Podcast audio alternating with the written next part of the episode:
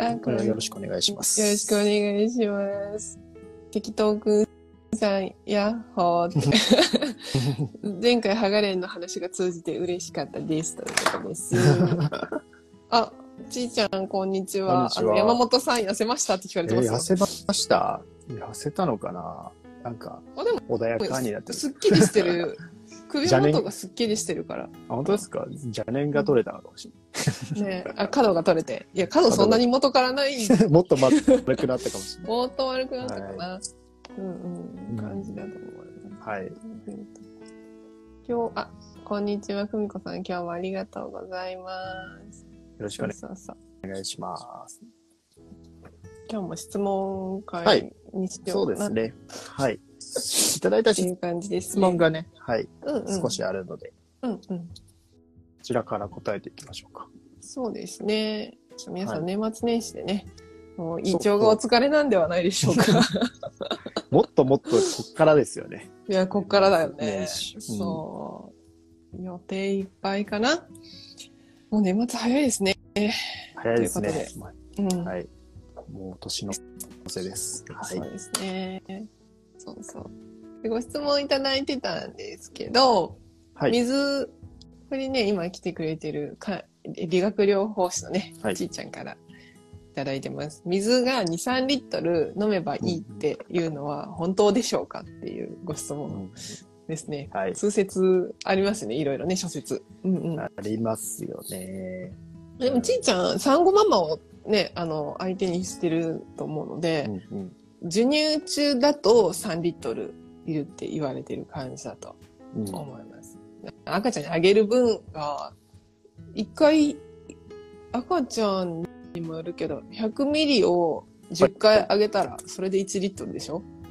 あ、そうですね。そうそうそう。で、その分と自分の分2リットルぐらいって言われてて、で、そのうち食事で1リットル取れるって言われてるんで、残りを1リットル分の水分を液体で飲むっていう。感じのイメージで取ってるんでしょ。でもまあ授乳中だったら、まあ2リットルぐらい取った方がいい。でも普通に喉乾くんでね、あれ。そうですよね。なんかその人のやっぱり食べてるものとかにもよりますよね。それこそ水分の少ないようなうん。ね、うんえー食材ってやっぱあると思うので、そう。すると食材から水分あんま取れてなかったりとかしますよね。野菜とか果物とか、そういうのやっぱ取ってた方が水分は取れてると思うし、うんね。っていうのはあるし、あとやっぱり、まあ水分って薄めちゃう、うん。吸収して薄めちゃう部分もあるので、うん。その血液中の濃度が若干薄まっちゃってみたいな、ううんんうん。むくみの問題とかね、なんか様々、あの、あったりとか、あと、やっぱ高齢者の方で2リットルとか3リットルとか飲むと、それで、それはいらないよって方結構多いですよね。でも取れない人の方が多いかな、うん高齢の方って。喉乾きにくいんですよ。なんか飲まない人が多くて、うん。わざと1日3回のお薬にして、うん。薬じゃなくて水を飲ませるタイミングを作ってあげるっていうのをやったりするんで。うんそうそう。ねそうですよね。え。うんだから、水分も個人差は結構あるところだと思うんですよね。うん。うんまあまあ、水体はまあ水水分っていうところで、水の分子っていうのは大事なので、うんはい、確実に構成要素としてね、反応、化学反応にも使われてるのは間違いないんで、取らないっていうのは良くないと思うんですけど、うんうん。はい。本当に、じゃあ汗かきやすい人とかきにくい人、それでも全然水分の排出量って違うと思いますし、うん、やっぱり変えていかないといけないですよね。スポーツガンガンしているお子さんとかと、まあ、スポーツをしていないお子さんでも微妙に多分違いますよね。うん。動き回る量とかも違いますし。まあ、その分、何も取らないっていう方が問題。うん。で、取りすぎもまた問題っていう、ね本当にこれまたね、ねもう文集学のいつも通りのことになっちゃうんですけど、うんうんうん。でもその人にとってのリットル数ってやっぱあるような気がしますね。ううんん。体重かける30から40ミリリットルってはい。言われてるの、60キロだったら2400うんぐらいを食事1リットルをざっと差し引くみたいな感じのイメージ。そう そう。で、その食事も、そうですよね。そうどういった食事かによってはもうちょっと取らないといけないかもしれないし、みたいな。うんうんうんうんうんそうそう。ですよね。うんドラマ1リットルの涙を思い出しました。結構古いですよね。懐かしいな。ね可愛かったですよね。はい。はい。あの、なるほど。美容的観点で飲むといいと言われている点についてはどうですか？うん、なんか飲みすぎっていう話もありますけどね。うん、そう。美容的に。なんか、むくむしね、あの、出す能力がないうんと、やっぱむくむんで、それ美容的観点から言うと、見た目は悪くなるよね、みたいな。は、肌とかじゃなくて、みたいな。むくむっていう点では、そう。そていう感じかう。な。まあそのね、排出もやっぱり増えるんで、うん。その分、なんか毒素とか溜まってる人は、まあ水に溶けやすい毒素とかね、うん。という形で溜まってる人は早く抜け出していいのかもしれないですけど、実際やっぱり体の有害なものって結構油に溶ける脂溶性のものって多いんですよね。うん。それを肝臓で解毒でうまく水になじませて、水になじませる形に活性化するっていうフェーズがあるんですけど、うん。そういうのがうまくできてないと水飲んでもあの流れ出ないというか、うん。うん、その油のところで油を水で流すっていうのはなかなか難しいところがあったりするんで、うん。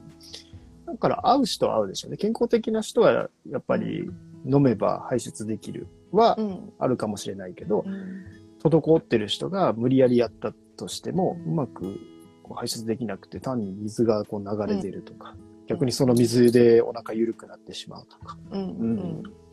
まあ、大腸も水分げあの、ねえー吸収できる量っていうのは限界があるんで、うん。はい、それでなんか便が緩くなったとかななるのであれば、それはもうオーバー、オーバーな感じはしますうね。ん。ううんん。ね、大腸でね、水の再吸収してるんで、はい。っていうのと。水中毒もね、あんまりないけどありますよね。ありますよね。転換起こったりする。まあ、めったにいないけど。うんでも、み高齢者とかは注意って言われますよね。そうそう。うん。そう。水が薄まりすぎてって感じのうんね、飲みすぎてっていうのもあるかなと思います。脂溶性ビタミン A D、E K E。あ、さすがです。はい。その通りです。素晴らしい。い。はい。そうそうそうそうあ。体は基本油の方で考えるんで、油は体に入るっていう、ざっとした覚え方が。ある感じですよね。うん。油と水は全然吸収も違うし、排泄も、まあちょっと異なってくる。結構あの、化学医薬品系って油多いんでね。有機剤っていう形で。はい有機音楽ね。はいうんそういうのが溜まっちゃう人はよろしくないですね。うんうんうんはい。うんっていうのはあるかなと思います。うんうんうんあこね、こんに水ちは。あ、こんにちは。ありがとうございます。ありがとうございま下の診断されてるんですよ。す。下の診断。えへえ。下の診断。あーあお久しぶりです。そうそう。だから下で、このここが歯型がついてるとなんだとか、下の色がね白いとなんだみたいなねうんうんうん。東洋医学的なところで、下の診断されてる。うんめっちゃ面白いですよ。下ってなんか大事って言いますもん。舌出すの恥ずかしいけどね。見てほしいみたいな。もう、うん、わかるわかる。腎が弱ってるとかね、えわかるみたいですよ。なるほど。よかったら。うんうん。そうそう、面白いですよね。だからまあ、その、舌もそうですけど、舌がね、むくんでるとかもあると思うんですけど、うんその、さっき水の取りすぎで、やっぱむくむっていうところで言うと、あ、舌プロデューサーみちこですと。ご自己紹介ありがとうございます。はい そうそう。なんか、むくむっていうところで言うと、確か、あの、タンパク質のご質問もいただいたんですけど、タンパク質不足だと、下ね、水を引っ張り上げてくれる子が少なくなっちゃうんで、うんむくみやすいっていうところがね、あると思うんですよね。そうですねっ。ていう流れで、次のね、質問がタンパク質のご質問もいただいてまして、えプロテインについて、はいなんかその、ね、あの、基本的なところなんですけど、種類と量と、取った後の過ごし方っていうところで、ううんん、お話をね、あの、ご質問いただいてます。まあ、タンパク質のこの質問はね、無料の勉強会とかでもほぼ毎回ぐらい出てくるぐらい、うんどうやって考えたらいいですかっていうのは、うん。めちゃくちゃ多いですね。うん。これも本当に個人差があるかなとは思うんですけど、まあ、一番この、かなんていうんですかね、こう体のバランス的に、体に合ってるものとしては、ホエイプロテインは一番吸収率いいって言われてますよね。うんうん体に馴染みやすい。だからソイプロテインっていうのはあるけど、まああの、宗教上の理由とかね、ベジタリアンとかやってる方は、ソイプロテインとか使いますけど、微妙にやっぱりアミノ酸のバランスが違ったりするんですよね。だから、あの、ホエイでいけるならそれがいいとは言われてます。うん。で、でもそのホエイの中には、カゼインとか、うん。そういうね、あの、ちょっと腸に負担かかる人はかかるような物質が入ってたりするんですよね。うんだからそういうのを取り除いたような、あの、プロテインも存在するって形。ただ価格は上がってったりするので、うんうんはい。乳糖とか、ね。アイソレート？あ、そう、はい。ホエイプロテインアイソレート、WPI とか、うんうんうんうん WPC とか、WPH とかあったけど、なんかめちゃくちゃなんかね、いろんな種類が出てきてるんですけど、覚えられないんだよね。そう。だから、そういう乳糖とかカゼイン系のものをこう排除していく、加工してあるものとか。うんだから乳糖でお腹ゴロゴロなる人とかね、うんいるんでね。はい。まあ、そういったところも、うんえーまあ、種類がありますっていうところで、で量としては、うんだいたい体重グラムを目安にしてくださいと。うんうん60キロの方なら60グラムうんうんですね。うん、50キロの方なら50グラム。大体それぐらいが、こう、体ってリサイクルしてるじゃないですか、オートファジーっていう形で。うんはい。実はこう一回崩してもう一回作るみたいな、すごい技をしてるんですけど、そこで、えーまあリサイクルしても間に合わないぐらいの量っていうのが、まあ体重グラムぐらいと言われてて、それぐらいは外から毎日取っていかないとバランスが合わないみたいな話があるんですよね。だから、まあ体重グラムをまず意識。うん。そして、それの2倍量うん。が超えてくると、これ高タンパクっていう領域に入ってくるかなと思います。50キロの人なら100グラムですね。うん100グラムって結構しんどいですよ。しんどい。1日100グラム取る。うんはいそれこそこまめに取ってってやらないといけないけど、でもそれぐらいやると、結構こう、タンパク質不足の方がしっかりその健康体の人でアプローチしていくと、うん実感値というか体感値が出やすいっていう方もいます。ただ、うんそれが全く合わない方もいますっていう。うんうんうんうん消化力とか腸内環境悪くて、かえって負荷かけてしまう人もいるんで、ちょっと様子見ながら、まずは、まあ体重グラム満たせるようにうんやっていくって感じですね。うんうんはい。いっぱい質問が来ましたね。はい。サルさん、こんにちは。こんにちは。えー、みちこさん、えー勉強になる。水の巡りが悪い人は栄養的にタンパク質、タンパク質が足らないんだ。参考にさせていただきます。タンパク質は豆がいい？のと、あの、体重グラム1日ですか、ね、1日、その体重、はいなんか分けて取るっていうところ。そうですね。豆がいいわけではない。ソイってこと？ソイプロテインってことですかね。ピープロテインとか、もう様々、クリケットプロテインとかありますよね。うん、あるある。はい。はい、クリケットってあの、コオロギですからね。コオロギの粉末にした。うんうんうんはい。まあ、高栄養食ではありますけど、まあ、いろんなプロテインが存在して、うんうんうん、その中でもホエイのバランスは結構体にとってバランス的にいいって言われてますね。うんうんうんでソイは若干こうね、ちょ、ちょっと結構ナチュラルに取ると、おお、これなかなか癖あるなっていうような。私結構好きなんですけど、うんドロドロ系が好きだから。うんうん そう。なんか、癖があるのは結構ソイ。だから、うん好きな人は好きだし、苦手な人は苦手。だから、うん、そうそうそう。ホエイの方がちょっと乳タンパクなんで、うんちょっとなんか乳製品っぽい感じが。うんうん、うんっていうのはありますね。あるある。うん。なんかでも、ホエイとソイのミックスでやってるやつもあるし、うんうん。なんか、その、動物性と植物性タンパク質を一緒に取った方が筋肉つきやすいっていう話もあるんですよ。うん。んそう。ほいお好み、え、面ほい白い。あ、ほ、ほほえほえ、ほえい。です。ホエイ。ホエイ、W-H-E-Y って書いて、ホエイって書いてですね。ホエイプロテインうん。そうです、そうです。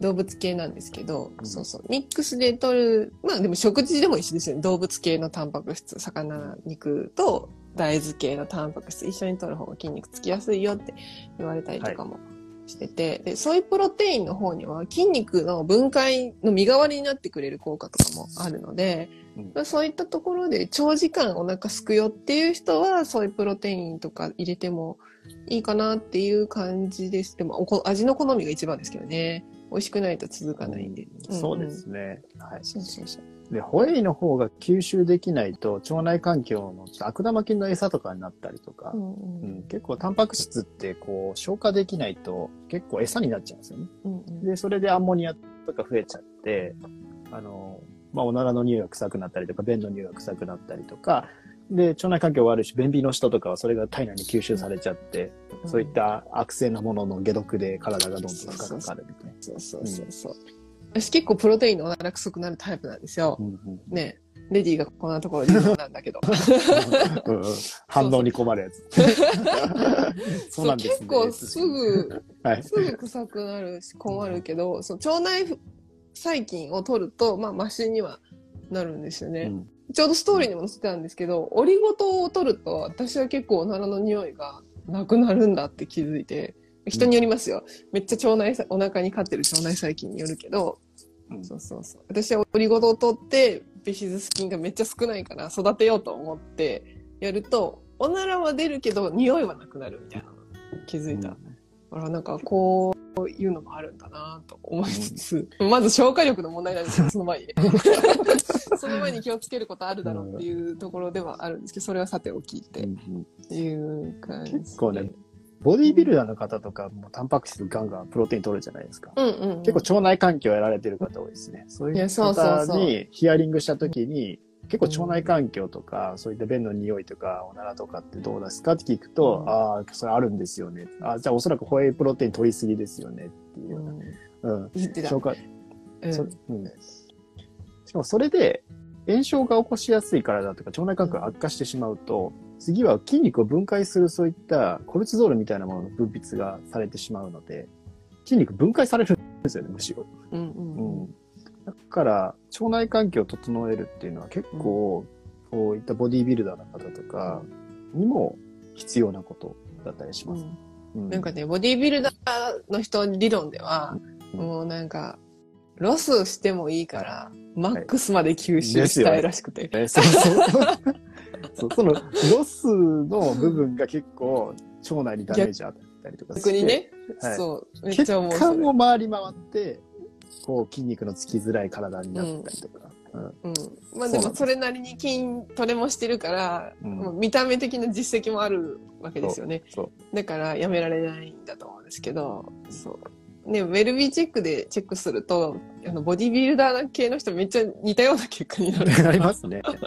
めっちゃ炎症を起こしてるね、みたいな。そうそ体の元気度みたいなのがあるんですけどね。あの、うん体元気なんですけど、めっちゃ低いみたいな人はなんかもう、めっちゃ筋肉使ってますよね。うんそうさ酸化ストレス強めっていう感じ。そう、そんなイメージ。そうそう。ですしあそれねうん、こう、来てますね。リサイクルからの、あアスリートの方が3日間はい断食して、体内リセットする感じに似てますか？あー、あ、うんオートファジーのことかな？うん、うんはいはい。そうそう、オートファジーを狙うなら、そういう3日間酵素ドリンク。から5日間いる。うん。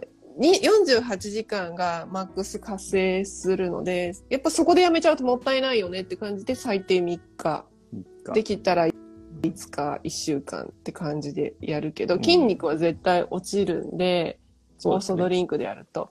なんで、アスリートの人が筋肉を落としたくないなら、まあ、ある程度のところでやめとくんじゃないかな。その辺はちょっと詳しくないけど。まあ、そう大ですね。だから結構アスリートの方は日頃はケトジェニックのそういった脂質エンジンで過ごして、試合前に糖質入れて筋力のところをこうやっていくみたいな、そういう本ありますね。あアスリートの方が出してるうん本が。うん。うん。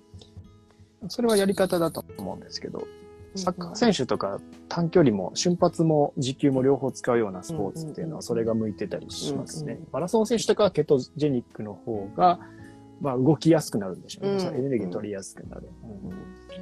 ただそれだけでも動けないんで、やっぱ瞬発的な筋肉っていうところも大事なんで、うんはい結構そのあたり気にされますね。ね、そうですね。ホエと聞くと大エホール、ホエールズのレスも野球が好き。はい、昔の球団ですよね。うん僕はもう、それは、ほぼ昔の時代に育ってしまったので、うんうんはい、あるってことだけは知ってますけど。はい。みみちこさん、ありがとうございます。いいタイミングでライブ見れました。はいありがとうございま。ありがとうございますす嬉しい。えー、ちさとちゃん、いオリゴ糖そうなんだ。食事で肉食系を続くとよく腸内環境が悪くなる。そうなんですよね。はアメリカなんで特に特にですよね。うん肉系はそうですね。そうそうそうそう。なんで、オリゴ糖もね、簡単に手に入るしっていう感じです。腸内フローラ検査やると面白いですよ。うん、面白いですね。そうそう。来週やるんですけど、みんなにシェア会を。はい。はい。はい。たくまさんフォローさせていただきました。ありがとうございますありがとうございます。ありがとうございます。はい。はいいろいろやってるので。プロテイン、はい。そうそうぜひフォローしてください。はい。はいえっ、とね、あとなんだっけ、まあ、体重それぐらいで、ほえプロテインの種類、あと P プロテインとかもあったりして、海外だとはい iHerb とか個人輸入するとソイがほとんど売ってないんで、うん。P プロテイン、ヘンププロテインかホエイの二択になるかなっていう感じなんですよね。うん。うん種類としては。はいで、まずいのよ。毎回言うけそど、ピープロテインは本当まずいやつめっちゃ多くて、そう、美味しいよっていう評判のやつだけ買ってください。マジでな泣くんで、泣くほどまずいんで、っていう感じかなそうな。んですよ。うんうん。そうそうそう。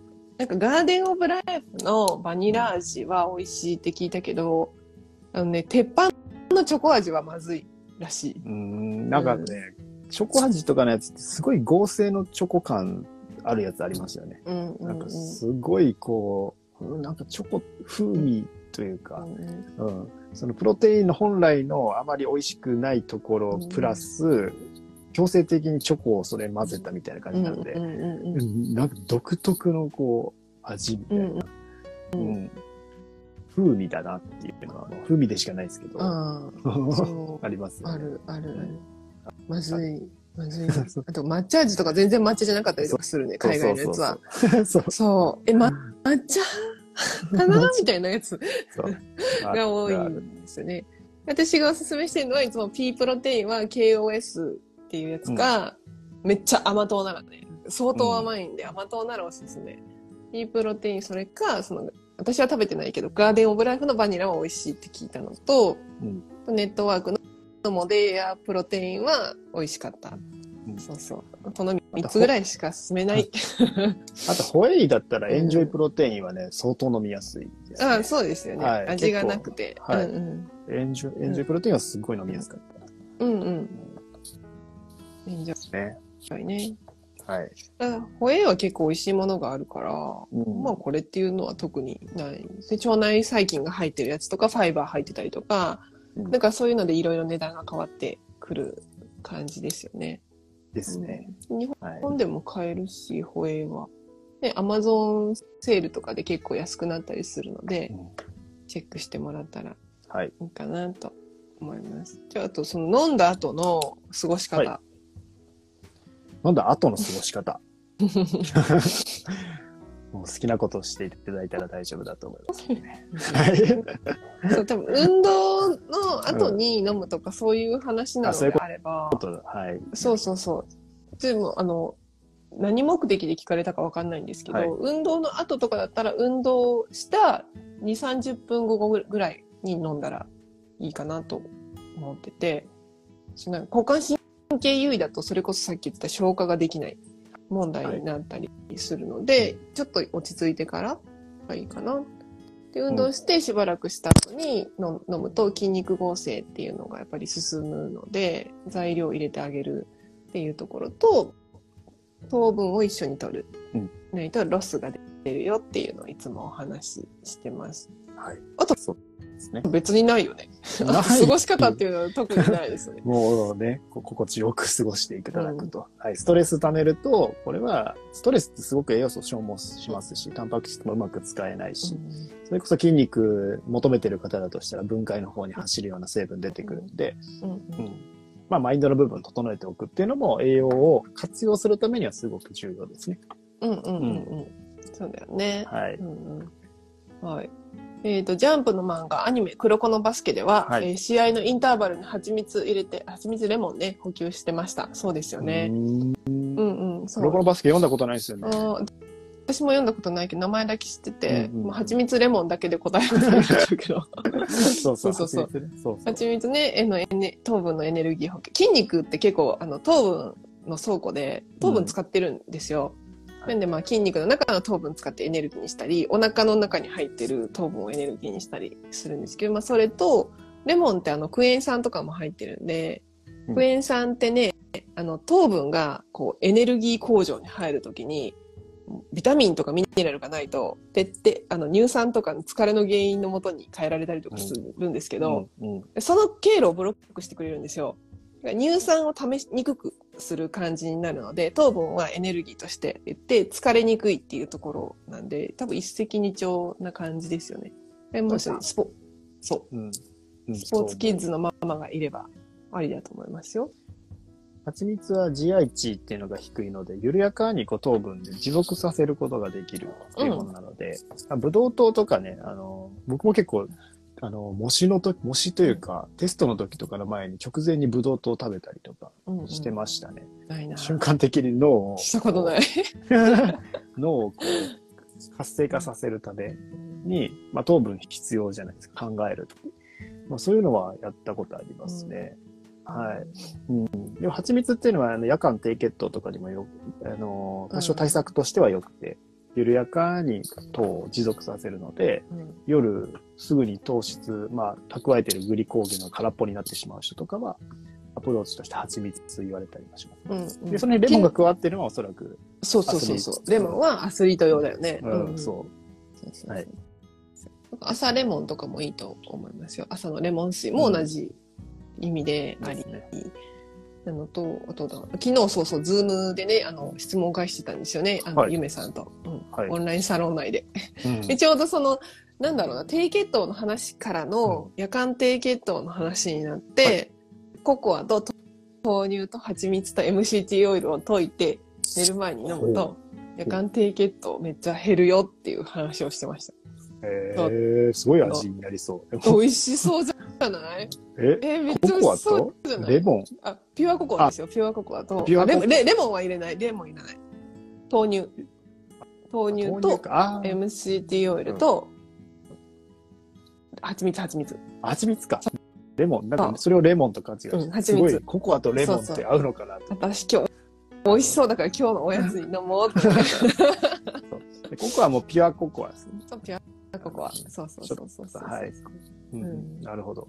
でそういう、あの、MCT オイルのレビューとかも、あの、ネットをシェアしながら、これこれとか言いながら、裏レビューしながらうんやってました。楽しかったですよ。だから MCT も夜間ね、低血糖対策として、うんうんあの、まあ、これもエネルギーに変わりやすい脂肪なんで、うん良いとされてるんですけど、いきなりね、それを直でいっちゃうと、超焼けるようになって寝れない人がいるので。そうそう。それだったらね、焼けて寝れないなら本末転倒なんで、そうです。慣らしてからね。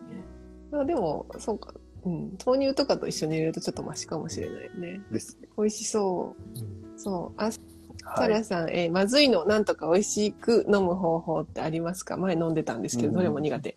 プロテインが苦手なのか、それがまずいのか、どっちかなって感じ。ああ、そうですね。粉っぽいのがまず苦手って方もいるし、まあ味がとにかく受け付けないっていう人もいるし、うんうんうんうんだから、そういう場合はプロテインバーとかにしてみてもいいし、うんうんうんまあ、アミノ酸っていう手段もありますけど、うんアミノ酸の方がもっとね、あの、甘味料とか人工甘味料入っちゃってるんで。あ、そう、多いよね。うんそう。うん。まあでも、うん、初めはそっちでもいいと思いますけどね。うん。慣れ、うん。これって結構、やっぱ慣れるんですよね。人間って不思議で、タンパク質不足な人ほど、タンパク質が、こう、拒否反応が起こってしまうような方って、やっぱりいて、うん。うん。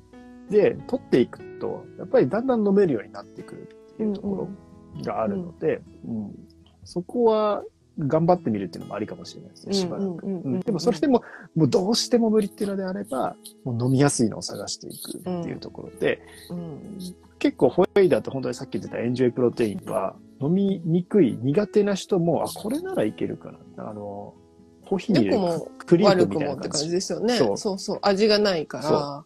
味噌汁リンもカットされてるし。は？はい。味噌汁でもいいですよ。でもいける？いうんうんいけるけど、まあ、ちょっと乳製品クリームなんで、まあまあでもいけます。そうか。ただ、まあまあ、あれはでも普通に飲んでもいけるんじゃないかな。か。苦手な人もいけてたし、あれで美無理だった味しさを求めちゃゃうんだよね。う。だからそこにプラス、ね、何か足してったらうんうんいいのか。うん激まずのやつは激まずなんで、本当にまずい。僕はもう、もう逆にまずさを味わうために直でスプーン飲みするっていう。目覚めのためにこうね、めちゃめちしたりとかゃ食べる。はい。確かに。でもアミノ酸系のパウダーの何も入ってないプレーンはマジでまずい。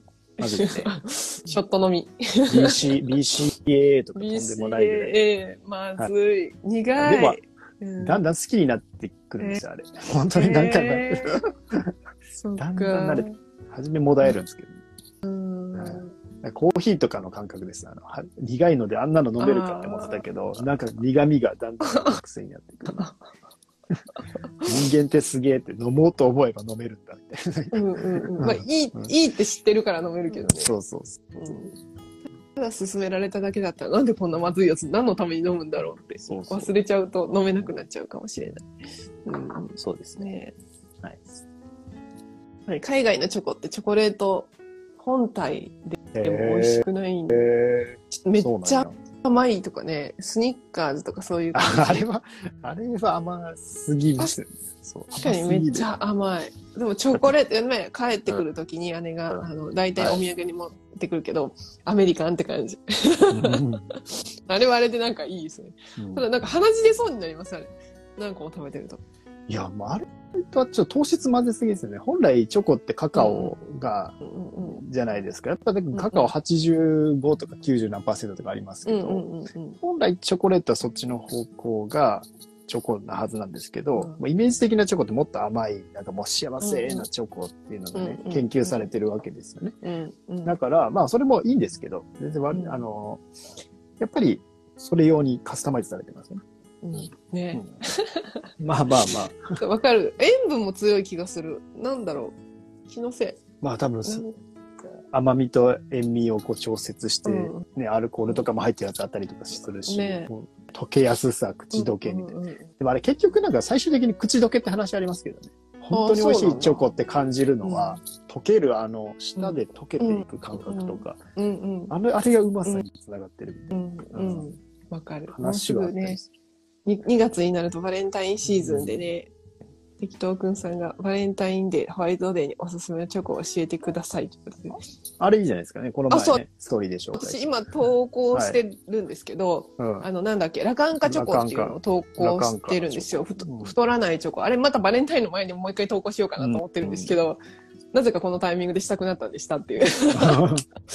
そうですね。そうそうそう。ラカンカとか。あれね、うん本当ラカンカっていう、ラカントって知ってますかね？あの、市販で売ってるやつ。あの血糖値上がらないんで、ね、血糖値上がって、こう下がってるタイミングで脂肪として回収して血糖値下げるみたいなところがあるんで、さあ上げすぎないっていうのが太らないポイントでもあったりするんですけど、で、あれは血糖値上がらないんですよ、チョコレートね。うんで、エリスリトールとかもうちょっとコストが安いやつでもいいのにもかかわらず、はいラカンカを使ってるっていうこだわりなのと、あとうんオーガニックカカオとか使ってるんですよ。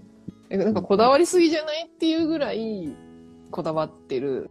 で、あの、作ってる人も知ってるんですけど、すごいこだわり抜いてうんやってらっしゃるので、ぜひ買ってください。あれ超おすすめです。糖尿病の人にもおすすめで、父、義理の父が糖尿なんで、ああれいいなと思って、うん、買って全種類今家にあるんですけど、ホエイプロテインも入ってるし、で、ソイプロテイン版とホエイプロテイン版の2つあって、で、あの1袋でタンパク質 10g ぐらい取れたんだったかな、確か。うんで、鉄とか亜鉛とかも入ってるし、こだわりにこだわり抜いたチョコレートでうんございます。だからビターが好きな人はいけると思います。そうですうん。ね。食べて美味しかったんで。よかったですよね。うんそうそう。あの、長方形状にね、カットされててそうそうスティックステスティックタイプみたいな。そうそう。うん。うんねキットカットのめっちゃ細いやつみたいな感じで。そうそうそうで、口どけが滑らかっていうよりかは、ちょっとシャリシャリしてる感じで、美味しい。うん。そうですね。だから、あと結構、なんかこう甘いものやめられないって人は、あえてちょっと値段の張るチョコを買うっていうあ、わかる。あるんですよ。うん。一本にすごく、まあコスト的にもかかってるじゃないですか。でもそれを本当に必要な時に幸せをかみしめてそれを食べるっていう。そう。そでも安いのだったらボリボリボリボリ食べちゃって。そうそう。んそうじゃなくするために、ワンクッション高いチョコを使ってみるっていうのはうんありだと思いますあり、あり。バレンタインシーズンに百貨店に行って、うん試食して買って、宝石箱のように扱って、一人でちびちび食べるのが大好きなんですよ。自分のように買って。うん。あれ、いいですよねそう。ですね。うん超おすすめです。はい。ぜひぜひ。あ、サラさん、味がダメでした毎毎朝。あでも、胸焼けするのは、胃やっぱ。り、そう、結局、タンパク質不足そうですね。っていうところですよね。うん味がダメなら、まあエンジョイプロテインはまだ、その、ちょっと牛乳とかの感覚に近いので、飲みやすいのと、うんで、それをまあ少量です。うん少量。で、もしかすると消化力下がってきてるかもしれないので、それだったらアミノ酸とか吸収しやすい形の方うが、んうん。あの、今は初めのうちはいいかもしれない。うんうんで、消化力が上がってきて、エネルギーが充填してきたら、しっかりとタンパク質も消化できるように、まあ、変えてってもいいです。ただ、アミノ酸コスト高いんですよね。それがちょっとネック、うんうんうん。うん。うんうん。なんですけど。なんか多分、知識がちょっと散らかってそうなので、一旦まとめると、タンパク質イコールプロテイン。で、今言ってたアミノ酸っていうのは、それ、タンパク質をぶちょきちょきすごい細かい分子に分解したものがアミノ酸で、しょうそれ以上消化する必要ないよっていうものですごいサラサラして、あの、飲みやすいかなっていうような感じで、商品としては EAA とかはい。BCAA っていうもので売ってることが多いです。はい。っていう感じで、はい、いいでしょうか。ではい感覚って本当バラバラですねって BCAA の方が好きですってで、えー、なかなかストイックに、プロあの苦味、あの苦味ですか？テインの話？いや、あの飲むあれじゃないですか？え？嫌いな話じゃないですか、これ。うんうん。感覚。そっいやかそっか。そう。苦味が好きな人もいるし、あえてそのね、ちょっとこう、タンパク質感、アミノ酸感あった方が好きって人もいるだろうし、ボディービルダーの人が基本的に直飲みですかね。グルタミンね。とかもね、うん。はい、グルタミンパウダーとか別、ね。ありますけど。ショット飲みして倒れてる人いたよ。いましたっていう話したよね。いた？いたいた。そうそう。2スクープかな。多分、あの、あるやつが1回量 7g のやつを多分 14g 一気に入れたのかな。うん。それに NO 系も入ってるんで、はいあの血管ひ拡張するやつので血流良くしてパンプアップさせるっていうことだと思うんだけど、それを多分倍量飲んで倒れた人ああそれだったらやりすぎですね。NO 系は結構濃度で強弱が変わるのでうん気をつけてください。やりすぎ注意です、本当に。うんやりすぎ注意。はい。キットカットも激甘。いや、まあ、まあそうですね。はい。基本的に甘いのが売れるので、うん基本的に甘いです。確かに。だって幸せだもんね。ドパミン出たって感じ。うん、超美味しい。うんうん。グアムの修学旅行でマカダミアナッツ買いまく美味りまししいですよね。マカダミアナッツ好きっすね。美味しい。やた。美味しいよね。っぱりね、あの、ナッツ感、うんちょっとナッツ入ってるからいいやって思っちゃう感もあるけどはい。美味しいわ、あれ。そううん口どけといえばガッキー出演のメルティーキス。ああ、なるほどね。ねそうそう。ある日ね。うんありましたね。確かそういうのもね。そうそうそう。うんそうなんですよ。美味しそう。それは幸せ。幸せ。幸せ。チョコレート幸せ。幸せっていう。ねはい皆さん何買いますか？バレンタインで。何買いますか？そう。私、ケーキ買っちゃうんですよ。チョコレ2週間ぐらい日持ちするチョコレート満載のピスタチオとかが入ったうんバーバーケーキを買ってうん、毎日ちょっとずつスライスして食べる。うんなるほど。美味しいっすよね。うん、美味しい。そう。うんそうなんですよ。美味しいものは。でもそれをもう美味しいって思って味わえばいいと思います。そうん。うん。体が喜んでるのが一番大事だとそうそうそうはいそう。思いまそうね。まあ、タンパク質からこんだけ広がったけど、す。はい。なんかもう一個質問し来てませんでしたっけ？あ、来てました。ちょっと前回ね、あの、鋼の錬金術師の話とかしててうんうんうんうん、ねあ、なんでしたんでしたっけ、鋼。あ、えー。ありえないことはありえないって言言っちゃったからか。はい。うんうんそうそう。それそれでなんかちょっと、えー質問が来てて、あれ？質問が消えましたね。えー。7個、7つそう、の7つの滞在が、滞在っていうのがあって、鋼の錬金術師の漫画ですね、漫画。うんうんで、その中の5つが、統合失調症に関連しているのを知ってますかみたいな。話だった気がするんですけど、うん、僕はもう知らなかったっていうのがうん正直答えのところで、その7つの大罪って何なのかっていうと、まあ、ひキリスト教とかにおける7つの現在みたいなところがあって、えーまあそのキャラクターが鋼の錬金術師少し説明すると、ホムンクルスっていうのがいて、まあそこからこう切り出されたような敵、敵キャラというか、キャラクターが7体いるんですよね。それそれぞれが、ラース、あの、怒りの、こう、特徴を持ったキャラクターとか、スロース、怠惰っていうところ、怠けるみたいなところとか、あと嫉妬、えー、まあ、色欲、えー、暴食ですね。いっぱい食べる。で、強欲、で、プライド、傲慢みたいな。そういう7つに分かれてて、それぞれのキャラクターが、それの、えー欲を色濃く持ったようなものがいるんですね。うんうんはい。はい。そう。で、そういうところで、これの5つぐらいの欲求が失調症に関わってるの知ってますか？っていうご質問だったんですけど、うんまあ確かにでも、考えてみるとあり得るよなっていうのはうんうん思いますよね。あ、コメントが。はいうん暴食、強欲、最強婚。そうそうそう。これね、本当にあの、ハガレンの中ではキャラクターの個性があって、まあ、それぞれの、こう、特徴が出てるので、ぜひね、興味ある方は読んでみもらえる、うんうんうんえ読んでみるとめっちゃ面白いんですけど、でも怒りとかって、ね、言ってしまえばアドレナリンとかっていう形ですよね。文集学に行くと。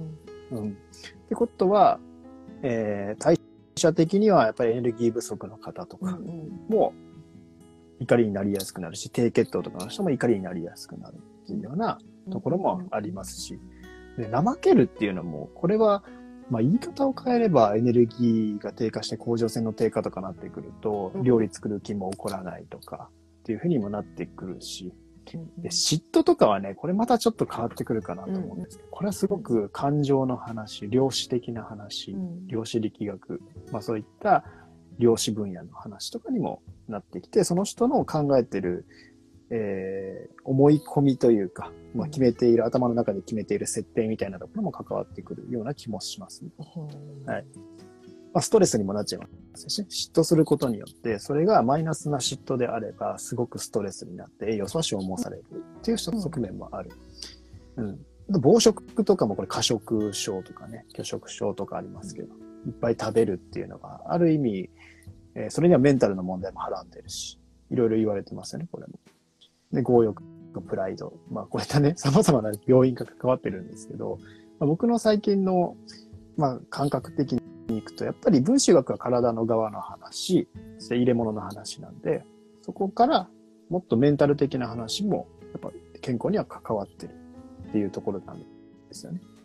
で、そのメンタル的なところを決めているのは皆さんのもう個人の価値観ですので、そういった皆さんが経験した人生そのものがいろんなことをこう切り取っていって、まさにこの嫉妬であったり、プライドであったり、まあそういったものを作りやすくなってるんですね。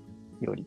だからなんで自分がすごく相手よりこう賢いって見られたいのかなとかマウント取ってしまうのかなみたいな人がいるのであれば、それがおそらくそう考えてしまった過去の出来事があるし、そういったいろんな嫉妬してしまうっていうのは自分に何か足りない。相手と足りないっていうのを常に見ているような条件がずっと入っている。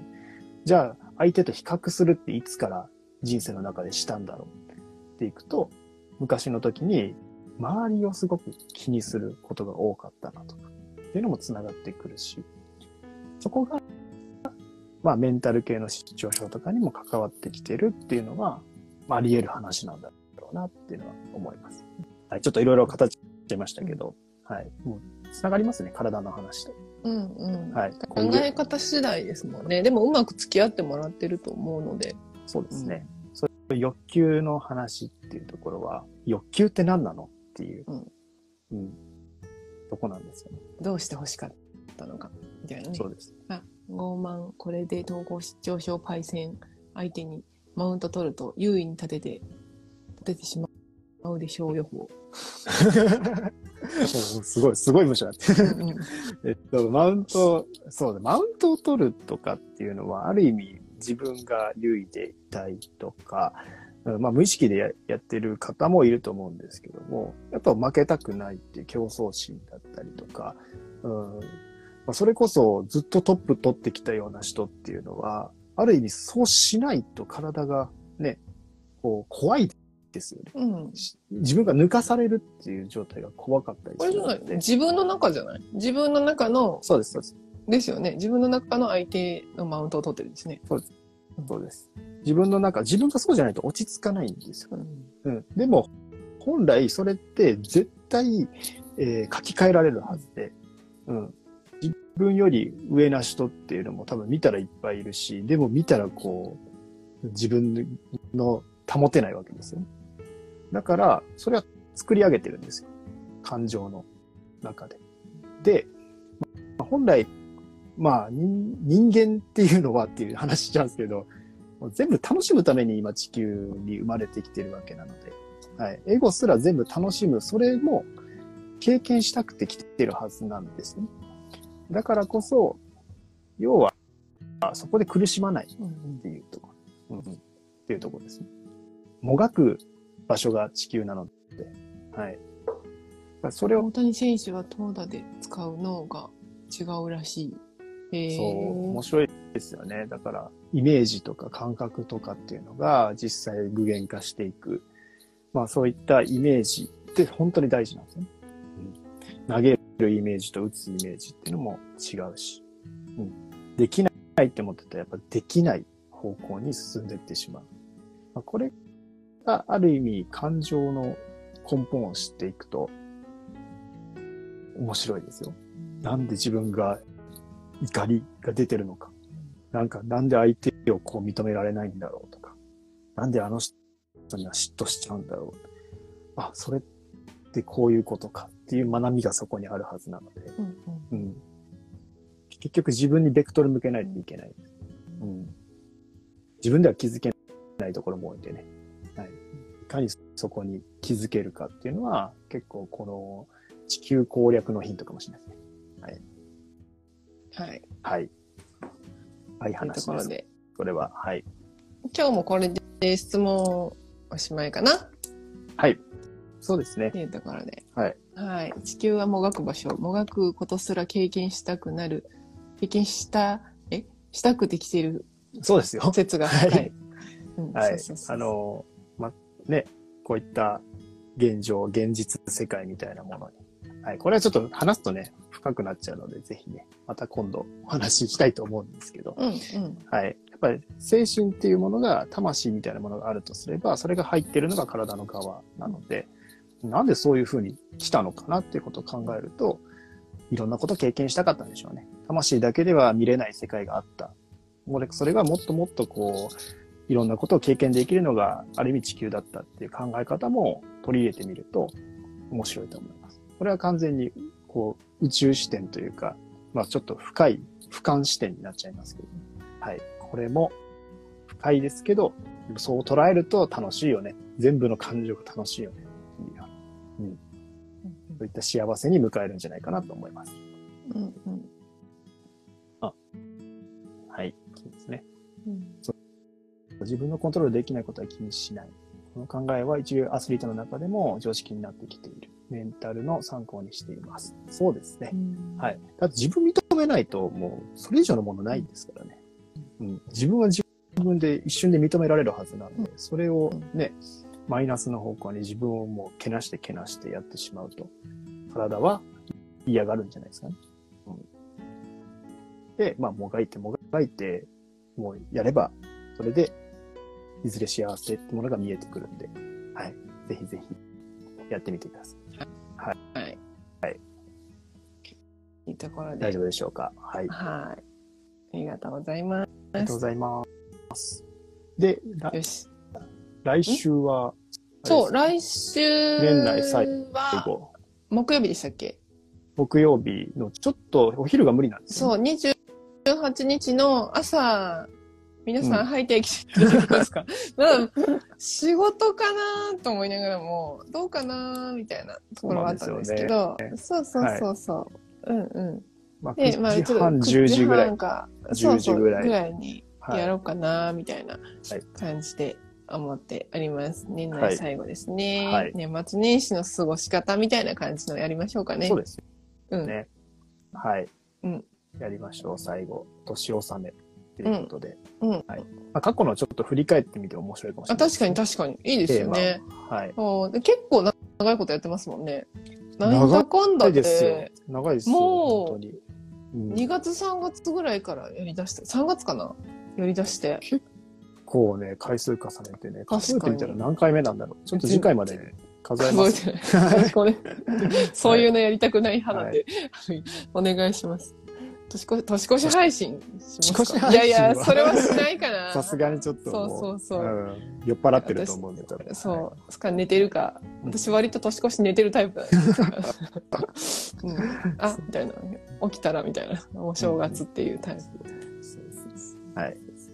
プ。ね早いですね早いですね。うん。まあ、2024年もね、まあ楽しい年になると思ううんうん。はい。はい。いろんなことは起こると思いますが、うんもうそれすらも楽しんでいければと思いますし。はい。ぜひなん、か告知ありますか ?2024 年。告知うん。24年。24年も、やっぱりチーム未病っていうところですね。あの、僕たちはもう掲げて過ごしてるんですけど、今年200人超えることできまして、お、はい超えたんだ超えましたよ。すごい。200人超えて、はい。どんどんどんどん、まあこれが入り口だなと思っているので、2024年はもっとこれはね、もうこう倍ぐらいの勢いで伸ばしていけるように、うん。うん。やっぱりそういったえチームにしていきたいなと思ってるので、ぜひ、あの、いろんなことやってるので、興味持っていただけると嬉しいです。うん。健康を仕事にしていきたいはい。人向けのコミュニティ。で今その分子洋学っていうのをベースにやってるけど、それをかじりたい人っていうのは健康第一学そうです。校オンラインサロンに、あの、980円でお越しいただけますので、ぜひ、はい、はい。皆さんお越しいただいて、まあ、覗いてみてもらったらいいかなっていう感じですね。はい。はい。で、香りゼミで、私入り口で入ってきてくださった方は、なんかその、学校の歩き方をご説明したりとか、あの半年に一回無料相談とかしてね。で昨日みたいに、あの、ゆめさん、ダイエットコーチのゆめさんとオンラインで、ズームで質問会したりとかしてるんですけど、マジでカウンセリングし放題みたいな状態なんで、あ超、あの、入らないとほんまもったいないよね、みたいな感じで言ってた感じです。昨日もね、最初一人、10分ぐらい一人だったんで、個別カウンセリング状態です。なるほど。そう、後でわらわら入ってくる感じ。みんな遅れて。うんうん。ちょっと早い者勝ちみたいな感じになっちゃってね。すごいいいと思いますよ。はい。まあ、健康に興味がなくても、まあ、あの、それぞれの先生の入り口があるんでね、入っていただけたらと思います。はい。うん。よろしくお願いします。ね。はい。ありがとうございます。ありがとうございます。ぐらいかな？はいい。あ、ママさんありがとうございます。ママさんもうすぐ1月行きます。よろしくお願いします。はい。ということで、はい。今日もいいお時間になりましたので、こちらで。また来週木曜日、今度は午前9時半か10時ぐらいに、はい出させていただきたいと思います。はい。よろしくお願いします。ます。ありがとうございました。ありがとうございま。ますたねまたね